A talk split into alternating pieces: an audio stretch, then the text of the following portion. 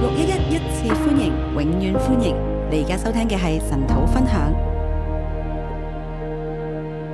好，各位弟兄姊妹早晨，各位弟兄姐妹早安，線上嘅弟兄姊妹早晨。线上的弟兄姐妹早今日安。咧，我哋又睇《箴言》第十七章。今天我們來看箴言第十七章。啊，讀《箴言》咧，我哋有一種感覺嘅，讀箴言的時候，我們有一種感覺，就係裏邊好多散收收嘅短句啊，就是裡面有一些很散的短句，啊，好似上一句同下一句咧又冇乜關係咁樣嘅。好像上一句跟下一句是沒有什麼關係的。啊，咁我哋可以點樣嚟到讀《箴言》呢？那我們可以怎麼樣來讀啊，譬箴如我言哋呢今？日有二十八節，比如說，今天我們有二十八節，啊，將呢啲短句點樣嚟到分段呢？這些短句要怎麼樣來分段呢？嗱喺故事裏邊咧，分段係好容易㗎。在故事裡面要分段是很容易每一的，個新嘅主角喺度説話咧，就係一個新嘅段落啦。每一個新的主角在那邊說話的時候，就是一個新的段落。啊，換咗一個説話嘅人咧，換了一個說話的或人，者換咗個事件咧，或者換了一件事件，其實就係一個新嘅段落。啊其實就是一個新的段落。咁但係喺詩句啊，或者喺箴言裏邊咧，但在詩句還有箴言裡面，啊，其實咧佢即係冇一個段落嘅啊 flow 嘅。它是沒有一個段落的 flow，啊！佢每一節就停咗喺嗰度啦。它每一次就停在那裡。啊，下一節咧又係一個新嘅開下一節又是一個新的開始始。。啊，咁我哋可以點樣嚟到分段呢？那我們可以怎麼樣來分段呢？啊，其實咧，我哋可以嗱，應該咁樣講，係一啲都唔容易噶。其實可以這樣說，是一點都不容易啊，。你要睇得好仔細，你要看得很仔細，將一啲相關密集嘅字喺埋一齊嘅咧，將一些相關密集的字放在一起的，啊，嗰度咧就大概係一段啦。那裡就大概是一啊段，其實咧係未確實㗎。其實還沒有確實然後的。你又見到咧喺呃誒另外嘅幾節裏邊咧，然後你又看見在另外的幾節裡又面，有一啲相關嘅字誒、啊經常出現㗎。也有一些相關的字經常出現啊的，佢可能可能啊，又係另一段啦。它可能又是另外一段。咁我哋可以首先將佢大概嚟到分段，那我們可以首先將它大概來分段，係大概啫。是大概，因為佢哋其實都係啲斷裂嘅句子嚟因㗎。為它也是其實是一些斷裂的句子，啊，我哋好難確實咧，係係咪就係停喺第六節就開始第七節咧？咁我們很難確定它是不是停在第六節，然後就開始第七節新的一段。係啦，可能誒、呃第六、第七都有一啲相相關嘅地方㗎噃。可能第六、第七都有個相關的地方，啊誒、比較難咧，將佢嚟到分段嘅。比較難將它來分段。所以如果喺箴言書裏邊咧，所以如果在箴言書裡，你能夠分段，你能夠分段，或者你參考一啲嘅書、一啲嘅釋經或者是你參考一些釋經書，啊，都只係一個誒參考用嘅啫。都只是一個參考的作用啊，好難係將佢確實㗎。很難將它確實。好，咁我咧就今日將呢啊二十八字嘅經文咧分做一二三四五，分咗做五段。我將今天二十八節的經文分成五段，咁誒、呃我等陣會講點樣分啦。我等一下會講怎麼分。啊，但係分咗段之後咧，但分了段之咁後，多斷裂嘅句子，這麼多斷裂的句子，我又點樣嚟到組織一個主題出嚟咧？我怎麼樣組織成為一個主題呢？即係譬如話係呢一章嘅啊重點中嘅重點譬如說這一章的重點中的重點，嚇，咁、係能夠涵括咧每一個段落㗎能涵括每一個段落的，嚇、啊所有文字咧最後啊將佢變做最精簡就係呢個主題啦。所有的文字將它變成最精簡，就是這個主題，啊，其實咧都可能係一個推測嚟嘅啫，可能都只是一個推測，啊，但係又唔係咁難做㗎但又不是這麼難喎。做啊，。當你定咗佢五個分段之後咧，當你定了它有五個分段之咁後，我哋就我睇每一個分段之間個關係，們就看每一個分段之間的關有係冇一個清楚嘅指向，有沒有一個清楚的指向，啊然後咧就啊去決定呢個主題。然後就決定這個主題。決定咗呢個主題之後咧，決定了這你個主重題之新再後，睇過你啲分段，你要重新再係看咪過你重的新分再段，整理，然後重新整理。讓啊佢哋變得更加整齊让啦。它變得更加的整齊。啊，譬如《箴言》第十七章，譬如箴言第十七章，啊，我哋知道由《箴言》第十章至到二十二章咧，我們知道從箴言十章到二十二章，啊，包括即係我哋第十七章啦。包括今天的十七章，啊，我哋話係所羅門嘅箴言，我們說是所羅門的箴言，啊，係佢誒一啲短句嘅精句嘅箴言嚟㗎。是一些短句金句的箴言，跟前面一到九章嗰啲段落式嘅教誨咧係唔同㗎。跟前面一到九章段落式的教�誨�是不同的。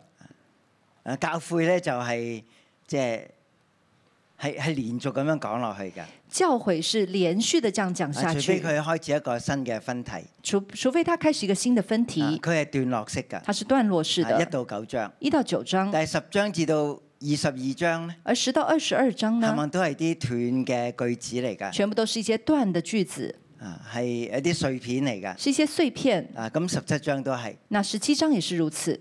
啊，咁呢啲嘅啊經文咧，這些經文啊最喜歡咧係用排句，最喜歡用排句，即係每一個句子咧就是每一個句子啊都分做上下兩句㗎。都分成上下兩句。啊，我哋都可以推敲咧我們可以推敲下句同埋上句嘅關係，啊下一句跟上一句的關咁啊係，完整咗一句啦。然後就完整的咁一然後句，下一節咧就另一句。然後下一節又是另外一句。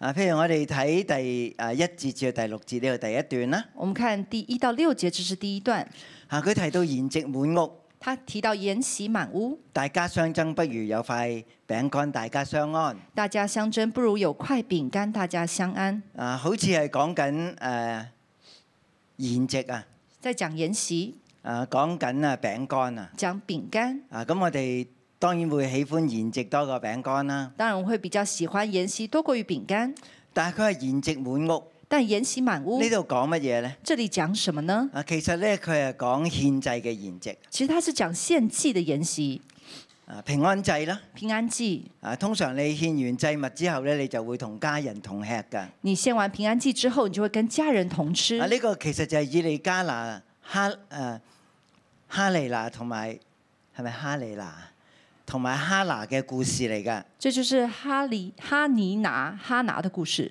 啊，同埋以利加拿。還有以利加拿。啊，獻完祭啦，獻完獻完祭之後，啊哈拿食飯就好難過，不斷喺度喊。哈拿獻完祭之後就很難過，不斷的哭。然後咧，佢嘅對頭咧就不斷喺度激佢啦。那他的對頭人就不斷的啊激動呢他。個咧就係筵席滿屋，大家相爭。這就是筵席滿屋，大家本相來係個爭。平安祭啊，本來是一個平安而祭，家變成一個爭吵嘅獻祭。現在變一個爭吵的獻祭。啊，大家相安就好過食一餐誒好豐足嘅。大家相安就好過吃一餐豐足的。啊，俾我一種感覺咧，給我一個感覺，係講緊家庭嘅事情啊是講家庭的事情啊。，屋企食飯食得好唔開心。啊家裡吃飯吃得很不開心，但係我哋去到第六節咧，啊但我們來到第六你節，見到乜嘢啊？你看到什麼係？子孫為老人的冠冕，父親是兒女的榮耀。他說：“子孫为老人的冠冕，父親是兒女的榮耀呢。度亦都係講緊一個家庭嘅氣氛”。这里是講家庭的氣氛。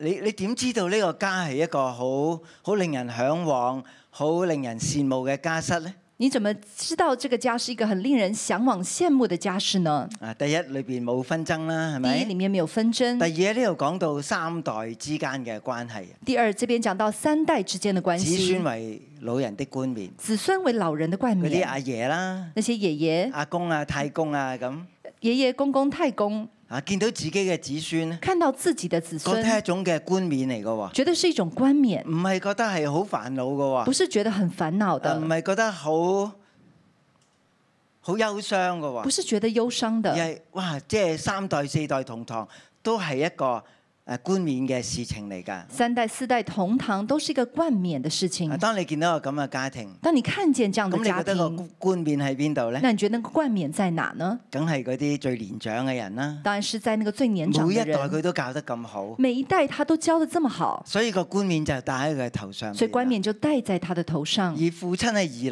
嘅榮耀啊而父親是兒女的榮耀，啊，咁兒女又以父親為榮兒女又以父親為榮。嗱，咁咁呢啲誒字句啊，呢啲嘅家庭氣氛咧，其實我哋都好明白㗎。這些字句，然後家庭的氣氛，都是我們很明白不的。過離開我哋太遠，不過離我們太遠，好似同我哋生活嘅實際咧啊太遙遠啦。好像跟我們生活的實際離得太遙遠。啊最近咧，我哋講緊少年嘅一代啦，最近我們講少年的一代，啊，佢哋一拎起個手機手機咧，就已經離開父母㗎啦。他們一拿起手機就已經離開了父母，啊，你好似影響唔到佢哋啦。你好像沒有辦法影響他們。啊，手機就好似佢哋嘅世界。手機就好像成為他們的或世者界，透過手機將成個世界嘅誘惑咧，帶喺呢個孩子嘅面前。或者透過手機將整個世界的誘惑帶到孩子的面前。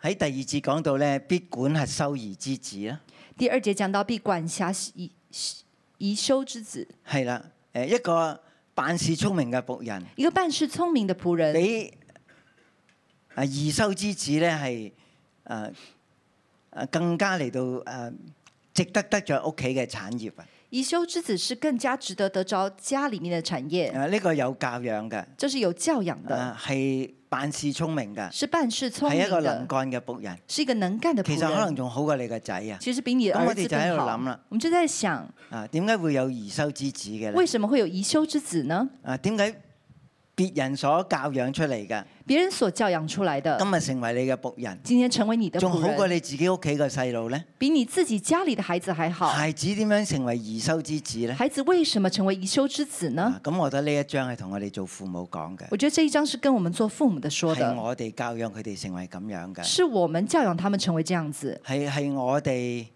餵養佢哋嗰種不斷喺度膨脹嘅心態，啊，使佢哋成為兒修之子啊。是我们不断喂养他们那个不断膨胀的心态，使他而们我哋成为宜自修之己可子。能嘅成長都係個兒修之子嚟嘅噃。而可能我们自己的成长也是一个宜修之子，就係我哋只係照顧自己嘅感覺，我们只照顾自己的感只觉，係知道自己想要乜嘢。只知道自己要什么。其實我哋唔理會父母嘅，其实我们不理父母我哋只不過的，當佢工人嘅我们把啫。他当成工人。而我哋自己點樣做父母呢？而我们自己怎么样做父母我呢？哋係不斷嚟到餵養我哋小朋友嘅需要，我们就不断的喂养我们小朋友佢的就需好似我要。哋嘅神啦。他好像成为我们的佢神，哋要乜嘢，我哋咩都俾佢。他要什么，我们什么都给他。啊，其實我哋話可能三四年班先至俾佢有手機。我们可能说三四年级才给他们有手机，其實我見到唔少嘅父母呢，用手機做 babysitter 嘅喎，我其实我看见不少的父母用用手机来做 babysitter，即係你食飯嘅時候啦，就是你吃饭或的者时大人候，想做嘢嘅時候或呢是。大人想做事情啊的以时前候咧，就會俾個電視機等佢睇卡通片啦，以前就是让他看电视、看电视，然后看卡通片。啊但係其實而家細細個就已經睇手機㗎啦。但现在很小的时候就已经开始看咁手佢机，冇得睇咧，佢就會扭計啦。那没得看的时候他就会哭闹而。修之子喺邊度嚟嘅咧？那以修之子哪里来的呢？係我哋餵養佢哋嘅，是我们喂养他们的，啊餵養佢哋嘅需要，我们喂养他令们佢的哋需要覺得，自己越嚟越自我中心，让他们自己觉得自己越来好越似自父我母中都係圍心，繞住佢哋轉咁樣樣。好像父母都是围啊绕呢着他啲們只来不過转係。小朋友階段，这只不过是小咁我哦朋哋友又的阶諗下青段。少年嘅階段會係那我點们咧？想一下，青少年的阶段是哎佢出怎么嚟工样？作之後嘅階段係他點出咧？来工作之后的阶段是怎么样呢？咁你呃諗下，佢會唔會即係以阿爺、阿公做佢嘅榮耀嘅冠冕呢？他会不会以他的爷爷跟外公作为他荣耀的冠冕呢？父母即係會唔會以呢啲兒女做佢嘅榮耀呢？父母会不会以这些儿女成为他的荣耀呢？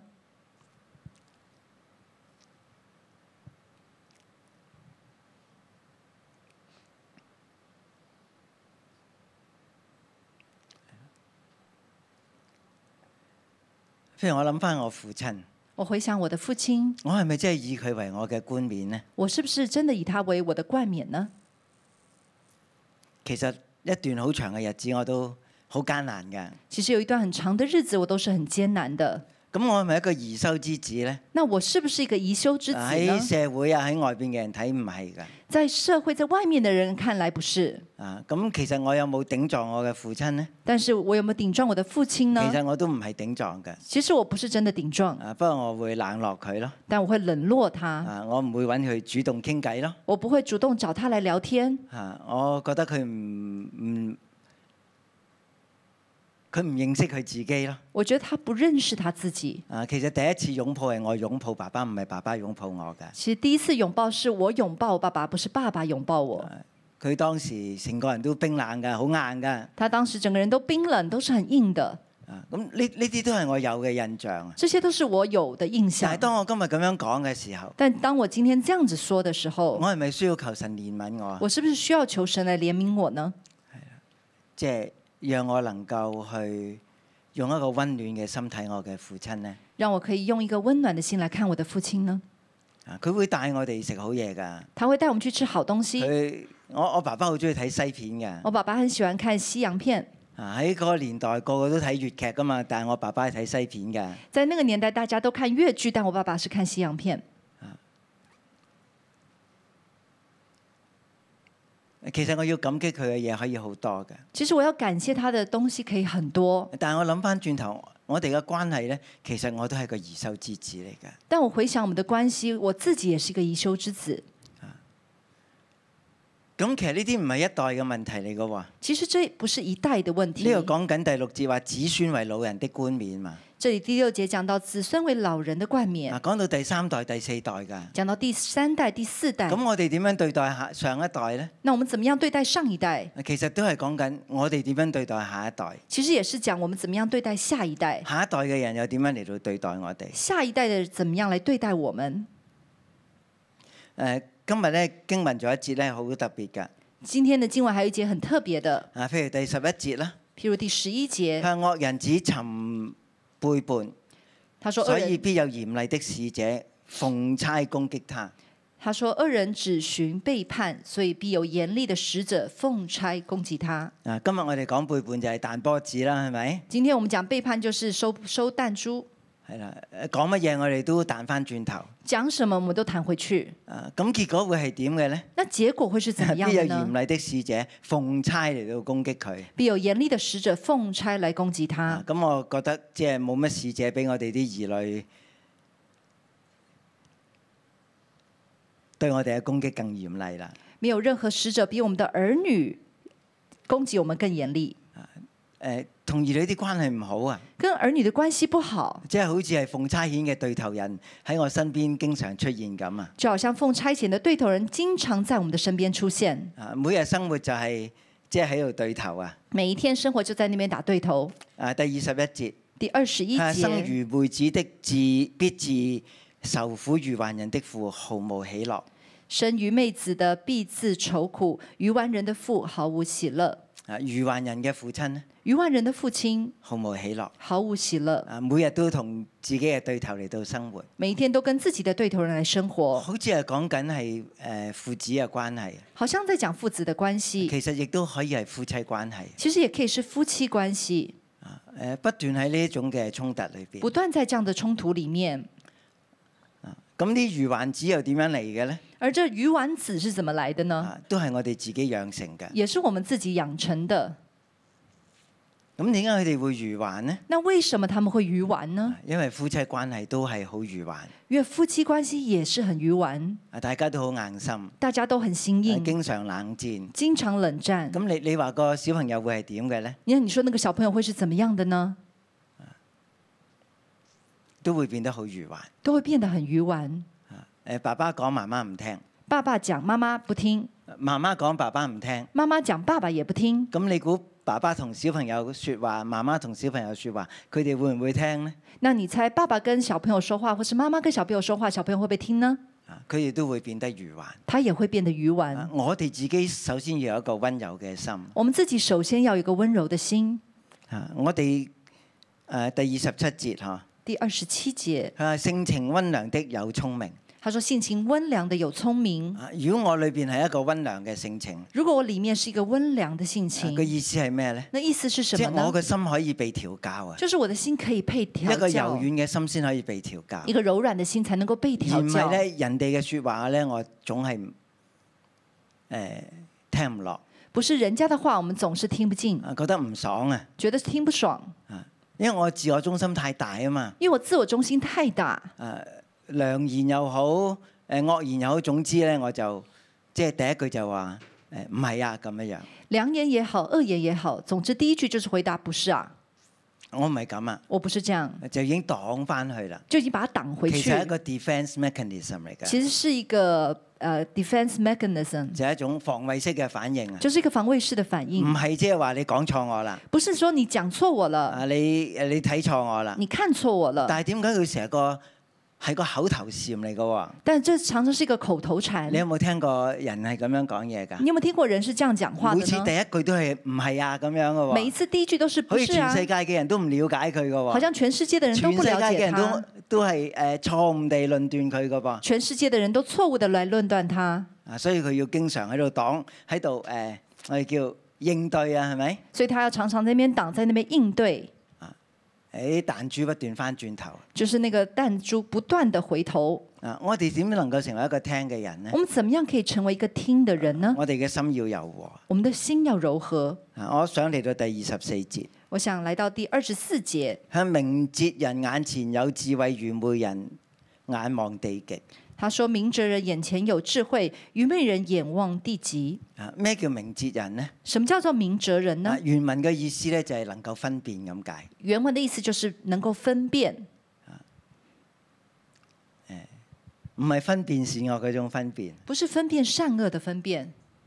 啊，譬如我哋見到有啲人呢，啊，好習慣去求問先知嘅喎，我们看见有些人很习惯的去求问先知即，係好似求神問卜咁去求㗎。啊就好像求神问卜这样子去求。呢個禮拜求完呢，下個禮拜又會走去揾先知㗎。这个礼拜求完了之后，下个礼拜又会再去求先知。我哦我諗起一個王叫西底家，我想起一个王叫西底啊家，佢有個先知叫耶利米，他有一个先知叫耶利米，啊耶利米俾西底家困禁住，耶利米被西底家困禁住，但係真正自由嘅人呢係耶利米。但真正自由的人是耶利米。啊，當時西底家咧就俾巴比倫嘅啊圍城嘅官兵咧圍困住，那西底家当时就被巴比伦这些官官兵呢围困耶利住，米就叫佢啦，你你出去投降啦。那耶利米就叫他你出去投但降係西，底家好多嘅懼怕，但西底家里面很多的惧佢佢怕，就唔聽啦。他就不聽。好，第二日又再嚟揾耶利米喎。那第二天又再来找誒耶利神米，有咩特別心意啊？咁神有什么样特别的心意第呢？三日又走嚟問耶利米，第三天又来问耶利我哋米，幾時得着解救？我们什么时候得着解救呢？啊耶利米個答案好簡單，耶利米的答案你很出去简投单降就，得你出了去投降就行啊了。但係佢唔可以啊。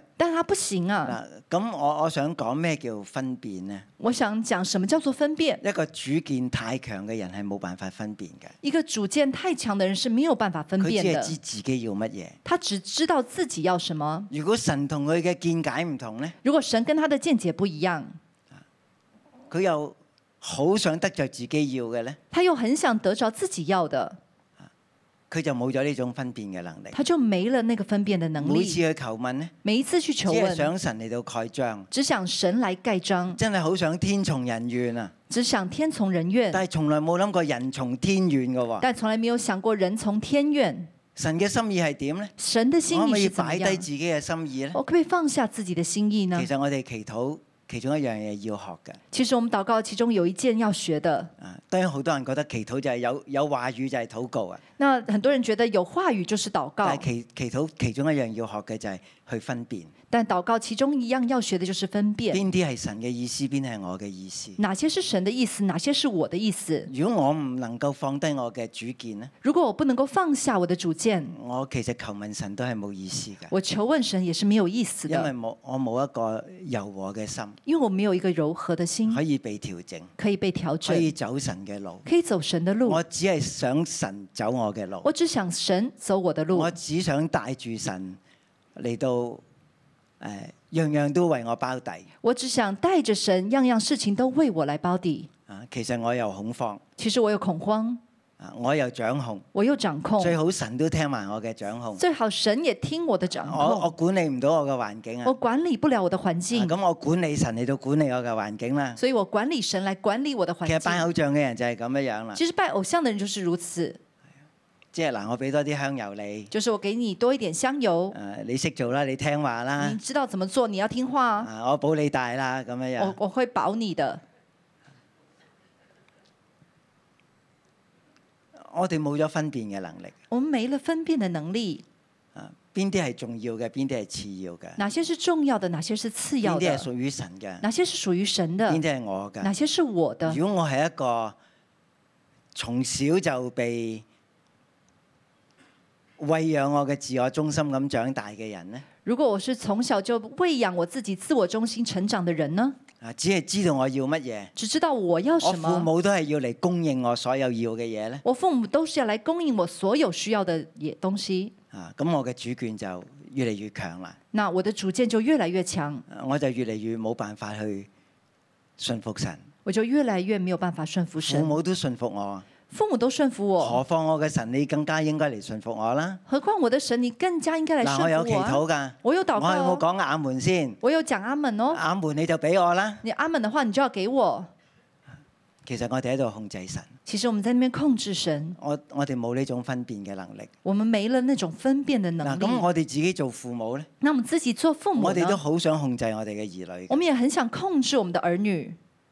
你乖啦，你要乖，啊你唔喊我請你食雪糕啦，你不哭的话，我就给你吃啊冰淇你淋；做功課我帶你去睇戲啦。你做功课的话，就带你看电影。啊，咁變咗喊唔喊啊，做唔做功課啊，其實呢啲都唔係真正個主題，啊就变成哭不哭、做不做功课，这些都不是主题了。啊滿足佢嘅需要先至係主題。满足他的我需哋係要才不斷是主嚟到滿题。足我哋兒女呢啲咁樣樣嘅放大嘅自我中心，啊我们不断去喂养我们这些儿女放大的自我中心，啊我哋真係當佢神咁拜我。们把他当神来拜。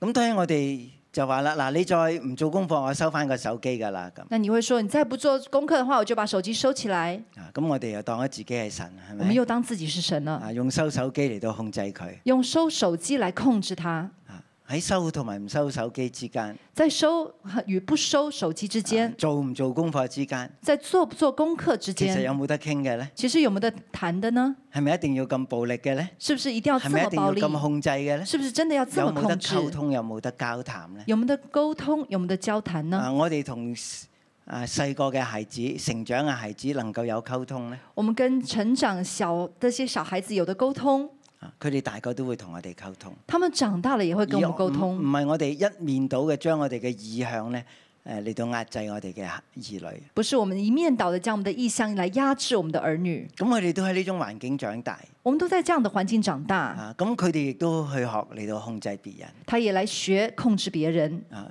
誒所謂學咧，其實唔需要特別誒上課程，即係咩誒誒一零一、一零二呢啲課程唔使上㗎其实学呢，不需要上課程一零一、一零二这样去學的，啊！嗰啲全部都係屋企嘅氛圍就學到㗎啦。啊全部都在家庭的氛圍裡面就可以學到。你掌控我，我掌控你，你掌控我，我就掌控你，大家都成為修兒之子，大家都成為修儀都之成為子，愚頑嘅人。都成為愚顽的都成為人，嗰啲冇得傾嘅人。都成為那沒得談的每個人人。都只係伸張自己所要嘅，每個人都伸張自己所要的，其實真係好難做一個明哲人。其實真的很難做一個明哲人。我我知我想要乜，我知道我想要什麼，咁我知唔知我爸爸想要乜咧？我知不知道我爸爸想要什麼其實呢？我哋唔理嘅喎。其實我們不理他嗱，的你。仲唔俾我咧？你如果還不你給我係的要話逼，我讀呢個學系咧？你要逼我讀這個學系的嗱，話咁，我就自殺㗎啦我。就自殺。啊，咁爸爸媽媽立刻即係全部崩潰啦，係那咪？爸爸媽媽就馬上崩潰，啊咩都做唔到啦。什麼都做不哇。了。個個仔啊，個女話要自殺喎。那兒子女兒說要自殺，啊，咁啊，最後一招，那最後一招，其實中間係有冇得傾談嘅咧？其實中間有沒有得談的呢？我哋係咪一定要用呢種操控嘅方式咧？我們是不是一定要用這種操控的方式呢？啊我哋有冇一個温柔嘅心，我們有一個溫柔的心有嗎？耐性好地傾談咧？有耐心的很大好家知好道好對的來方心談嗎裏？邊諗乜嘢咧？大家知道對方心裡面想什麼嗎？嗱，咁譬如我哋祈禱啊，譬如說我們禱告，我知唔知神諗乜嘢嘅我咧？們知不知道神想什麼呢因為？我只係知自己要乜嘢咧。我只知道自己要什麼呢？其實好多時我只係知自己要要乜嘢，其實很多時候我們只知道自己要什麼，冇諗過神想點㗎。沒有想過神要怎麼樣，所以我哋唔能夠分辨啊，所以我們不能夠分辨。唔能夠做明哲人。不能夠做明哲呢人。度講明哲人係點嘅咧？這裡講明哲人是佢怎麼話眼樣前就的呢？有智慧，他說眼前就有智慧，喺眼前嘅事情佢全部都可以分辨嘅。在眼前的事情他全部都可以分辨，邊啲係重要嘅，邊啲係次要嘅，哪些是重要的，哪些是次邊啲係要必要的，嘅，邊啲係枝節嚟嘅。哪些是必要的，哪些只要知道就好。啊，枝節枝節啊，可以不理嘅。可以不理的，但好多時我哋就俾啲枝節纏住啊。那我們有些被枝節纏住，啊，有時我哋即係啊喺喺啲誒手機嘅對話裏邊咧，在手機的對話裡面，啊，其實咧我哋都會教我哋嘅門徒咧去分辨其實我們會叫我們的門徒來分辨啊，嗰啲係枝節嚟嘅，啊那些是枝唔節，唔唔好俾佢拉住你走。不要被他拉着呢你走啲，先至係重點啊！這些才是你重就要點咁。樣嚟到牧養佢啊你！就是要這樣子來牧養他其。實我哋誒、呃做父母都係咁嘅。誒、其實我們做父母也是如此，呃有人話咧，要個孩子成長得好咧，人家說要一個孩子成長得好，佢要學習一樣嘢，他要學習一件事，就叫延遲滿足啊！就是延遲滿足，唔唔好立刻滿足佢。不要立刻满足他。四點鐘有誒呃兒童卡通片睇，四点钟有儿童的卡通片看，啊誒先做完功課，先做完功课，四點到五點做完。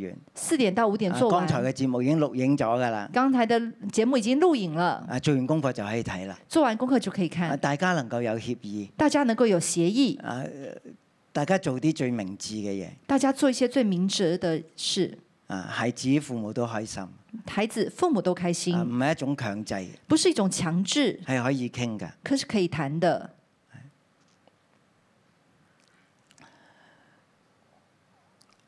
第二十一節佢話愚頑人嘅父咧係毫無喜樂。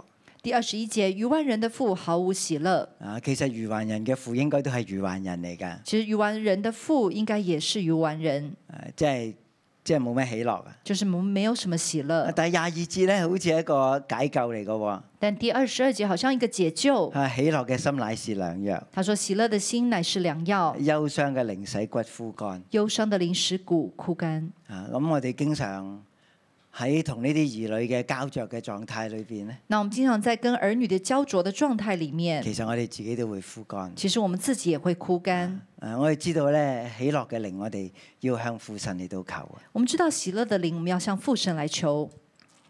啊，第二十五節。第二十五係愚节，昧子使父親受煩，使母親啊憂苦他说：“愚昧子使父亲愁烦，使母亲忧苦。啊！咁我我覺得有啲咩可以做咧？嗬、”我究竟有什么事可以做啊呢？做父親要承認自己愚頑，做父亲要承认自己是愚顽。我對我嘅父親係愚頑，我對我的父亲嗯愚我冇顽，聽佢話我没有聽他的話。啊！我我要同我下邊嘅嚟到一齊嚟到認罪，我要跟我下面的一起來認罪，我我冇顧及佢嘅感覺，我没有顧及他的感覺，啊我唔需要話誒、我啲仔女冇顧及我嘅感覺。我不需要說我的子女沒有顧及我的但係感如果佢覺。聽到我講我係冇顧及我父親嘅感覺咧，但如果他聽見我說我沒有顧及我父親的感覺，啊，佢佢哋就會學去去明白原來上一代嘅人有感覺嘅，他就可以學去明白原來上一代的人有感覺的，佢唔係就係要自己想要嘅嘢他不是只是自己要自己想要的。啊。咁我我覺得其實成章係講乜嘢呢？那其實整章在講什麼呢？我覺得係講緊家庭。我覺得是在講家庭。我今日俾嘅題目叫做《聰明人建造榮耀喜樂的家庭》，我今天給他題目是“聰明人建造榮耀的家庭，喜樂是榮耀嘅家庭喜樂榮耀的家庭啊，其實一啲都唔容易噶”，。其實一點都不容我將佢易。第一段呢分做一到六節，我第一段分在一到六节，啊，我叫佢做聰明人榮耀嘅家庭。我叫他聪明人荣耀的家庭。個榮耀呢喺老人同埋喺兒女嘅身上，那个荣耀在老人跟儿女的身啊上，佢哋彼此尊榮。他们彼此尊荣。啊，不過咧中間係要經過熬練嘅。不过中间需要經過熬第練。三節，第三鼎节，為練銀，爐為練金，唯有耶和華熬練人心。鼎為炼銀，爐為炼金，唯有耶和華熬炼人就心係。透過我哋嘅兒女啦，就是透過我們的兒透過女，我哋嘅父母啦，透過我們的父透過母，我哋反省我哋點樣同兒女嘅關係，透過我們怎麼樣反省我們跟兒女的關我係，哋點樣同我哋嘅父母嘅關我係。們怎麼樣跟我們父原母的來關係耶和華係。喺度熬練我哋啊！原來是耶和華在熬煉我們，呢個係我哋最最實戰嘅誒現場嘅功課嚟㗎，這是我們最實戰現場的功課。每一日都喺度熬練我哋啊！每一天都在熬練我們，係耶和華嘅熬練啊！是耶和華比的熬練練，銀練金咧更加深刻，比練銀練金還要深刻，更加能夠改造我哋嘅性格。更加能夠改造我們的性好，格第。二段咧七至到第九節，第二段是七到九節我，叫佢做聰明人相宜嘅美言。我教他聰明人相宜的美言，啊，同你嘅身份啦，你個角色咧係係要合宜噶。跟你的身份角色要合宜的。喺愚頑人說美言本不相宜，何況君王說謊話呢？他說：“愚頑人說美言本不相宜，何況君王說謊呢咁你點樣喐咧？呢啲？”那你怎麼樣動這些東西呢？嘢啊，咁有啲嘢已經唔合宜噶啦，係有些咪？東西已經不合宜啦。啊，第八節就講啲人係點樣喐嘅，第八節就講到人怎麼樣動，賄賂啦。賄賂根本就係錯中嘅再錯啦，就是錯中再錯，啊，更加嘅扭曲啦。更加的扭曲。啊，相反呢，相反，誒遮掩人過的尋求人愛，遮掩人过的寻求仁爱，呢啲先至係合意嘅事。这才是合一的啊第事。三段咧，第十至到第十五節，第三段十到十五啊节，呢度咧有誒，我俾個題目叫做聰明人領受責備。我叫他，我给他题目是“聪明人领受责备第十節”。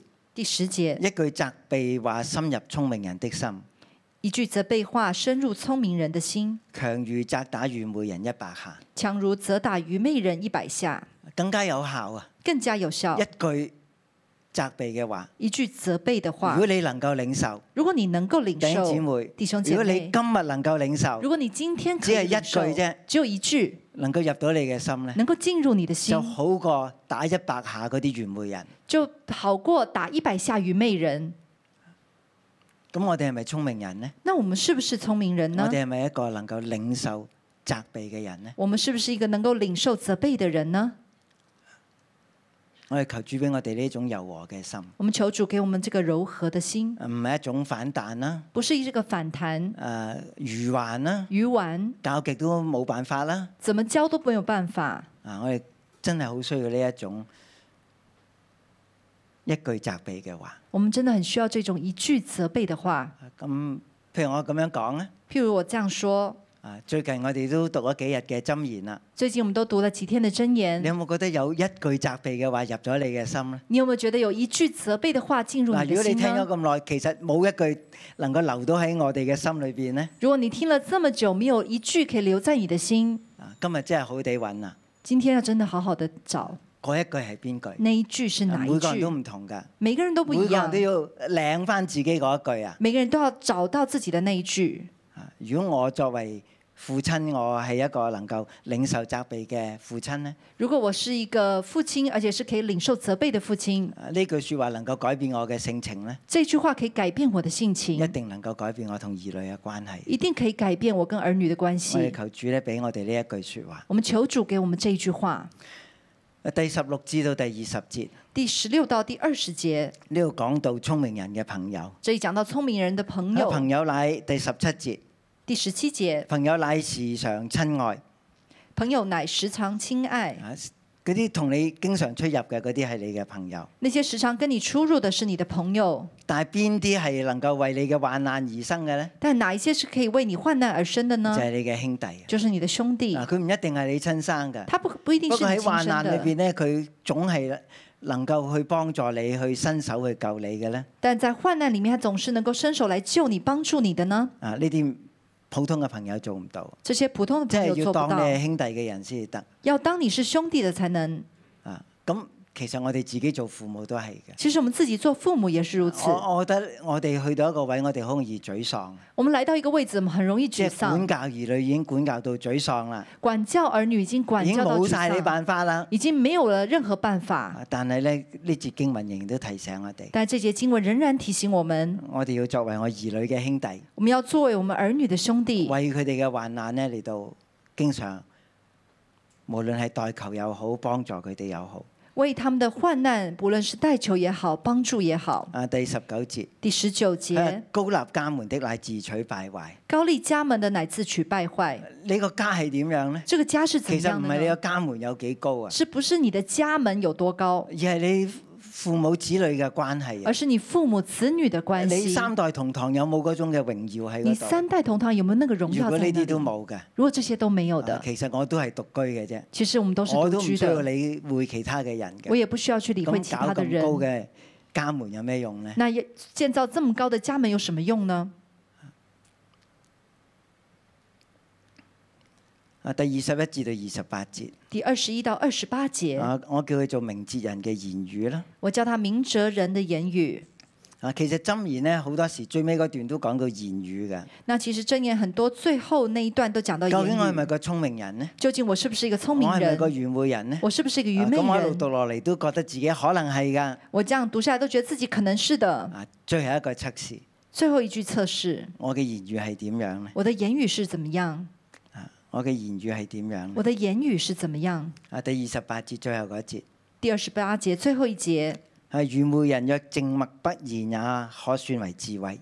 他说：“愚昧人若静默不言，也可算为智慧；啊閉口不説也可算為聰明。闭口不说，也可算為聰明。啊，有啲話我哋唔講仲好啦。”有些話我們不講更好。啊，誒、我我總係覺得人哋錯誤理解我，我總是覺得別人錯誤理解我，啊，我總要辯護。我總要辯啊護。如果我真係聰明嘅，如果我真是聰明的，交俾神，交給神，唔需要咁多辯解。不需要這麼多的辯解如。果我經常都要為我做人嚟到解釋，如果我常常要為我做人來解釋，為我嘅行為嚟到解釋，為我的行為來解為呢釋，樣為嗰樣嘢解釋，為這件事、為那樣事情來解釋，啊，其實我做人都好辛苦啊。其實我做人也很辛苦。啊，交託俾神啦，交托給神，活喺嗰個熬練人心嘅耶和華嘅面前啦。活在那個熬煉人心耶和華的面啊求神前。咧嚟到幫助我哋，求神來幫助我我哋們，讚美主。我們來讚美主。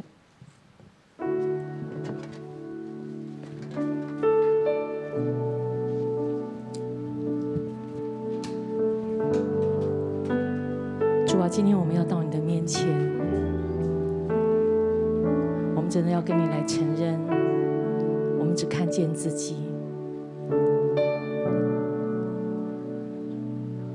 我们没有俯伏在你的面前，甚至于在我们的心里面，我们自己最大，我们没有看见你。我们不够柔和，我们没有谦卑。主啊，今天早晨，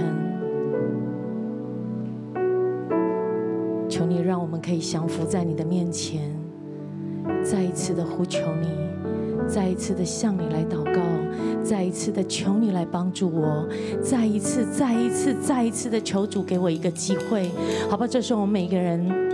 我们站立在神的面前，我们为自己的生命来祷告。我们跟主说：“主啊，我今天，今天我定义要放下我自己，我要放下我自己，我不是放大我自己。主啊，求你来帮助我，好吧？”这时候，我们每个人开口来祷告，哈利路亚。Oh, 沙拉巴拉耶嘞，呼啦沙拉巴拉耶嘞，主啊，主啊，主啊，哈耶嘞沙拉巴拉耶嘞。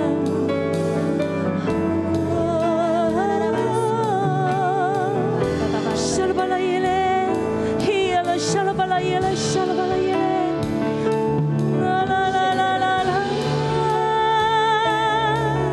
哦呀啦，沙拉巴拉耶嘞，嘿呀啦耶嘞，沙拉巴拉耶，主啊帮助我们，主啊帮助我，帮助我，沙拉巴拉耶嘞。哦呀啦啦啦。那耶嘞呀啦啦啦，帮助我更多的祷告，帮助我更深的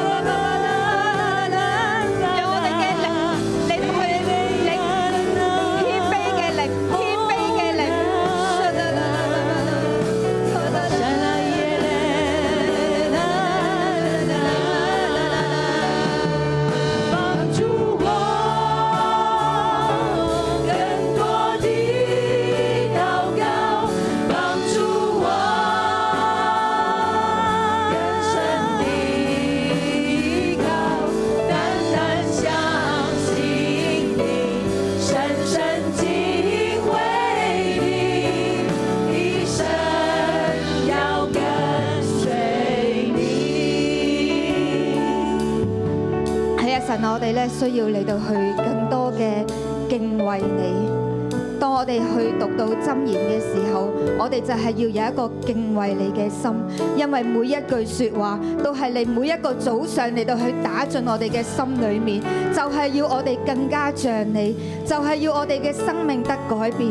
主啊，懇求你將到一個謙卑柔和嘅心嚟到去賜俾我哋，因為你今日同我哋講，你話我哋要成為喺家裏面一個能夠去祝福人嘅人。我哋唔係要成為兒修之子，使到我哋嘅父母嚟到去蒙羞，而係我哋要成為能夠去祝福我哋父母嘅人，我哋祝福整個家庭。頂姊妹，我哋每一個都係我哋父母嘅仔女，所以呢一段嘅經文都同我哋每一個都有關係。但係今日神好想嚟到去同我哋嘅心嚟到去説話。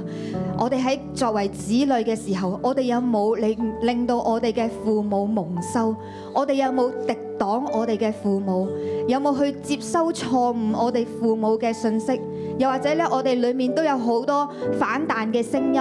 我哋會有唔尊重佢哋，頂姊妹，我好想呢呢段時間，我哋就喺神嘅面前嚟到去認罪，求神光照我哋，讓到我哋嘅心首先對正我哋同父母嘅關係，原來一切一切嘅關係都係從我哋對父母嘅關係開始。我哋讓神嚟到去感動我哋，你就去開聲嚟到禱告。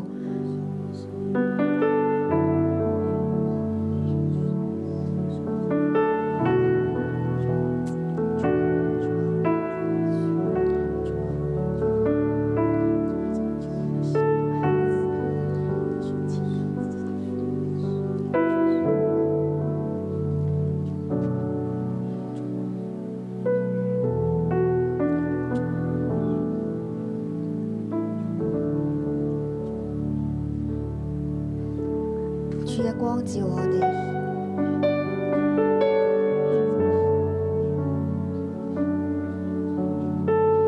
讓我哋首先有一個愛我哋父母嘅心，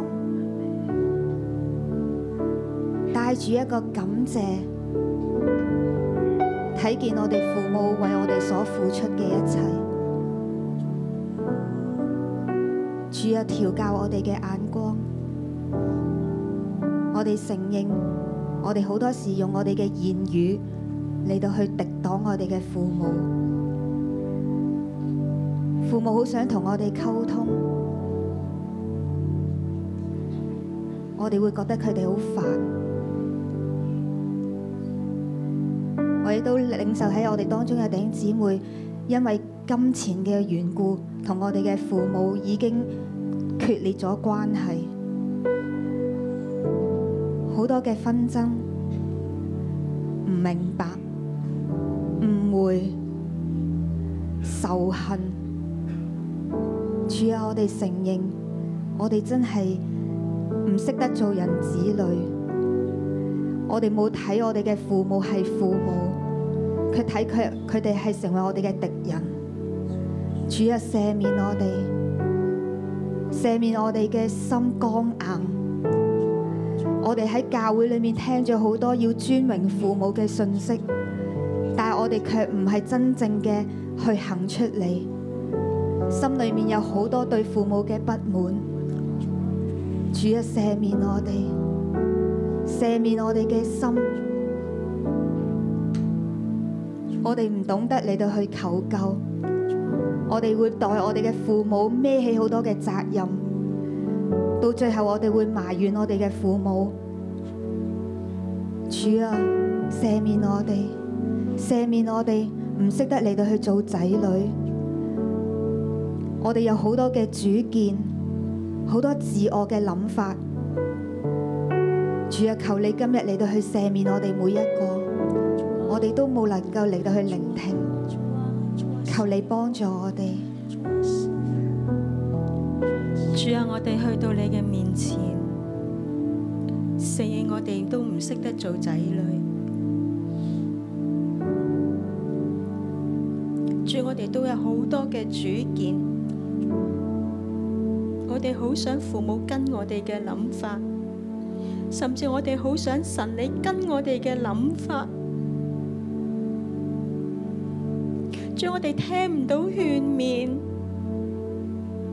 我哋被責備嘅時候，我哋解釋，我哋辯駁，我哋覺得你點解唔明白我哋？無論係權柄嘅说話、父母嘅说話、小組長嘅说話，我哋都聽唔入。點解我咁辛苦，你仲要嚟責備我？大主啊，其實我哋都係一班易受之子，我哋淨係要別人滿足我哋。當我哋父母一句難聽嘅说話，我哋就記成世。佢哋對我哋種種嘅恩情，我哋全部都放諸腦後。主，我哋就係一班咁差勁嘅人，我哋唔識得做仔女。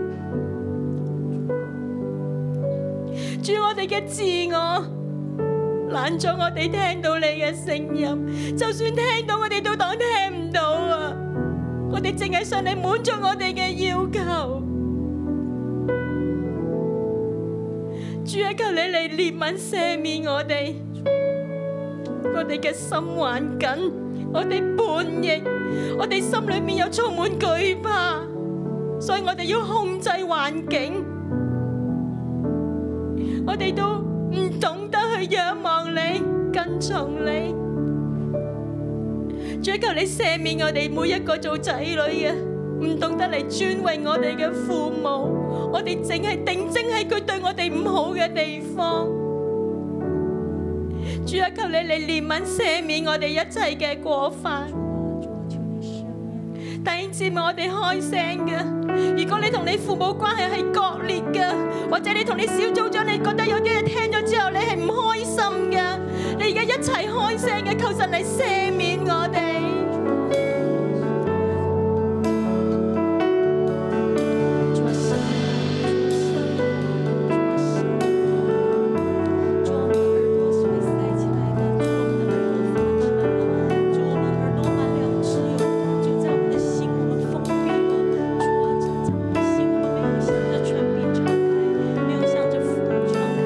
主啊，求你赦免我哋，赦免我哋作為兒女嘅時候，我哋唔識得聽父母嘅説話，我哋就覺得父母你要滿足我哋，你要俾我哋所需，我哋有好多自我嘅主見，我哋覺得要咁樣滿足我哋，要咁樣滿足我哋，要咁樣滿足我哋，但我哋冇睇見我哋父母對我哋嘅好處。主啊，都要我哋作為父母嘅，我哋都要向你認罪。主啊，當我哋作為父母嘅時候，我哋都唔識得去餵養我哋嘅兒女。主啊，喺我哋生命裏邊，我哋有肉身嘅兒女，我都有屬靈嘅兒女。但係主啊，我哋係愚頑嘅父母，我哋餵養我哋嘅兒女成為兒修之子，我哋用好多各樣嘅嘢去滿足佢。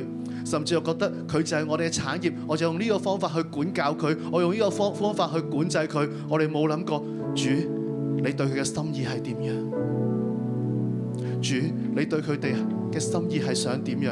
我哋不斷將自己嘅諗法、自己嘅想法不斷框住佢哋，灌輸喺佢哋生命裏邊。我哋讓佢哋冇自由，讓佢哋成為兒修之子。甚至我同佢講話：唔好打機啦，唔好打機啦，唔好成日用電話。但我哋自己就不斷用電話，不斷打機。我哋對佢哋不斷講唔好，但我哋自己就不斷去做同一樣嘅嘢。主啊，求你赦免我哋做父母嘅，我哋冇智慧，好好去將我哋嘅兒女。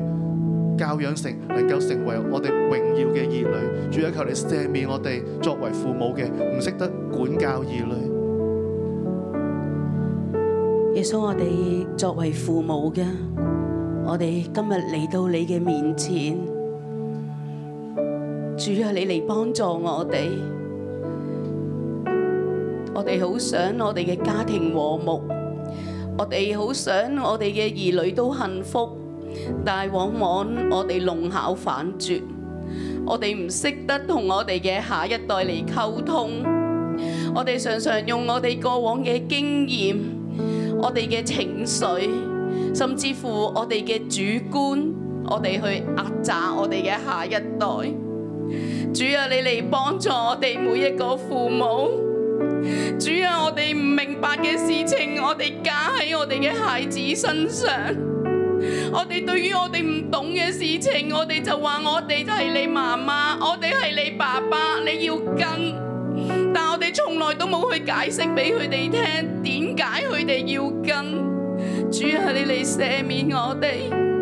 主啊，我哋唔要我哋嘅孩子成為愚妄人。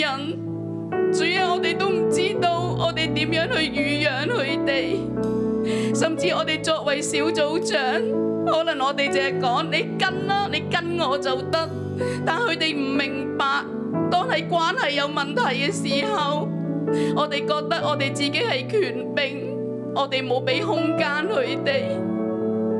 主啊，你赦免我哋，主啊，你赦免我哋作為父母嘅掌控。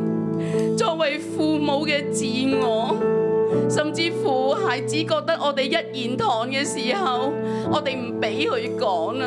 好多時候我哋都代表佢去講一切嘅說話，但係主，我哋知道咁樣唔好啦，你赦免我哋，你赦免我哋，我哋作為父母嘅需要你。我邀請所有嘅父母站立，我哋將我哋一切做得唔好嘅地方，甚至你而家同你嘅仔女關係割裂嘅，我哋一齊嚟到向神嚟禱告，求神你憐憫我哋，懂得有智慧嘅去幫助我哋嘅孩子。父母親，我哋一齊開聲嘅咧嚟禱告，求神你憐憫我哋。主啊，我们努力啊！主啊，我们做父母的，我们没有能力；主啊，我们做父母的，我们真的不晓得怎么样在孩子面前可以跟他们有关系。可是你知道，我们的心里面是爱他们的，你知道我们是何等何等爱他们。但是我们真的被这个世界带走，我们拿世界的价值观放在孩子的身上，我们不满足，我们不满足孩子的功课，不满足孩子的表现，不满足孩子的品行。主啊，求你来帮助我，帮助我，帮助我，帮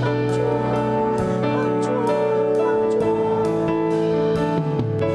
帮助我，帮助我，更多的祷告，帮助我，更深的依靠，单单相信你。深深敬畏你，一生要跟随。我们大声的来呼求，帮助我更多的祷告，帮助我更深的依靠，单单相信你。深深敬畏你，一生要跟随你，单单相信你，深深敬畏你，一生要跟随你。我们再来说。单单相信你，深深敬畏你，一生要跟随你。感謝主喺聖經嘅第十節裏面講，一句責備嘅説話能夠深入聰明人嘅心，強如責打愚昧人一百下。係一句責備嘅説話，係能夠進入我哋嘅心，改變我哋嘅生命。所以弟兄姊妹，我好想呢，我哋呢刻你拎起你本聖經，你就去揀一句今日神對你講嘅説話係最扎心嘅説話。當你咧去揀咗一句嘅時候，我好想咧你喺靈裏面，你真係宣告出嚟，你真係咧用責備嘅言語嚟到去話俾自己聽，就係、阿 wing 啊，你今日應該要咁咁咁咁，就根據呢個經文咧嚟到去對你嘅靈嚟到去責備自己，讓我哋嘅靈帶住一個敬畏神嘅心、聆聽嘅耳朵，讓呢句説話深入我哋嘅心，好冇咧？我哋而家揀咗之後咧，我哋就一齊嚟到去禱告，我哋就同。自己講阿 wing 啊，即係講你個名，然之後咧就宣句呢宣告呢句嘅説話，讓呢句説話真係扎打就入到我哋嘅心裏面，好唔好啊？我哋一齊嚟到去進入呢個嘅禱告，讓我哋嘅靈能夠被神嚟到打開。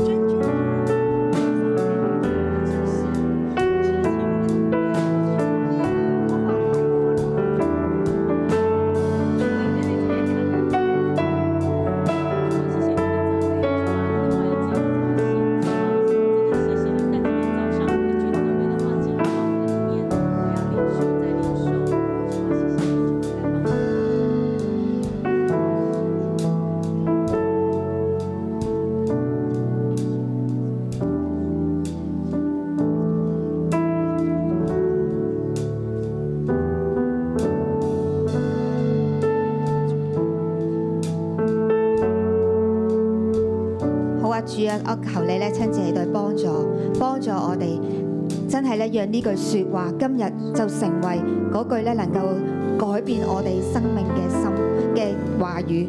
你讓我哋成為明哲嘅人，讓我哋真係帶住神你嘅能力嚟到去改變自己。主啊，因為你你話我哋咧要靠住你嘅話語，我哋真係嚟到去熬練我哋嘅生命，讓我哋能夠更加嘅喺呢個家庭裏面，呢、個關係嘅裏面，我哋係得着更新嘅。我哋咧唔再用舊有嘅方式嚟到去去同人嚟到去相處，我哋要有新嘅眼光對我哋嘅父母，新嘅態度對我哋嘅子女，以至我哋能夠喺家庭裏面得改變，我哋同其他嘅人嘅關係都得着改變。主求你親自用你嘅聖靈嚟到去幫助我哋嘅靈更多嘅充滿我哋。求你没收我的心，我的意念，使我能够珍惜你旨意。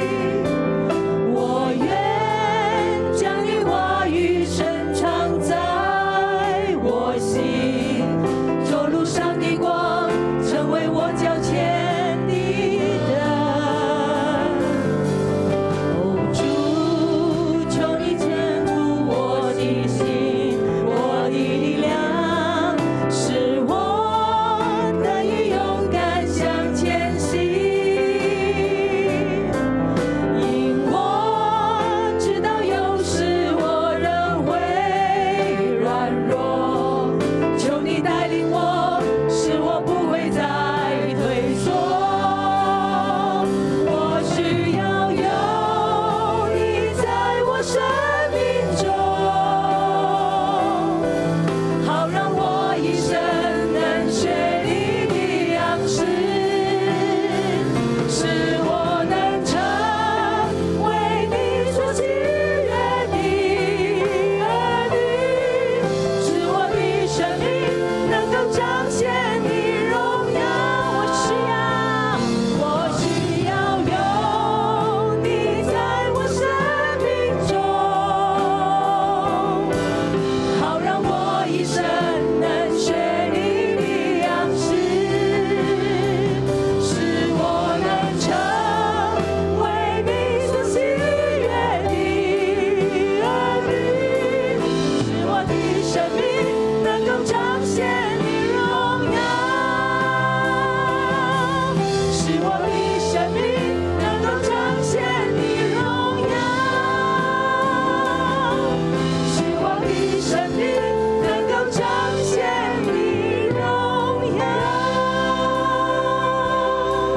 主，我哋多謝你，主，我哋都好想你榮耀你。我請大家將手放喺心上，主啊，幫助我哋，讓我哋嘅心充滿你嘅愛，讓我哋成為一個柔和嘅人。我嘅心啊！你要受管教，你要聽責備。我嘅心啊，你要常常思念神嘅話語，睇到別人嘅好處。我嘅心啊，加油！以前做得唔好嘅，主耶穌嚟幫助我哋。從今日開始，我哋嘅心啊，我哋要載滿神嘅溫和、平安、喜樂、信心。所有艱難嘅關係，我嘅心啊，要對神有信心啊！呢啲關係喺主嘅愛裏面係會突破嘅，係會更新噶。我嘅心啊，我哋要有盼望啊，因為神嚟改造我哋嘅心，讓我哋更加似我哋嘅神。主，我哋多謝你，我邀請大家舉起手領受祝福。奉耶穌基督個名，我祝福你。喺你被煉淨嘅過程，喺你被熬煉人心嘅過程當中，你緊緊嘅捉住神，奉耶穌嘅名祝福你，從心底裏面願意聽別人嘅意見，你可以被責備，並且你立刻嘅悔悔改回轉。你收到神每一句说話都非常清晰，你係明哲人，你能夠分辨從神而嚟嘅帶領同埋祝福，亦都奉主嘅名祝福你。無論你經歷任何嘅事情，總有天使喺你身邊。好多嘅弟兄，好多嘅姊妹，如密友一樣。祝福你嘅生命，並且你同屋企人有美好嘅關係。喜樂嘅心乃是良藥，憂傷嘅靈從今日開始全然嘅離開你。神嘅喜樂要充滿你，讓你帶住神嘅智慧、恩寵、聰明去行屬神嘅路。奉主嘅名祝福你，阿門。感謝主，今日神都去到呢度。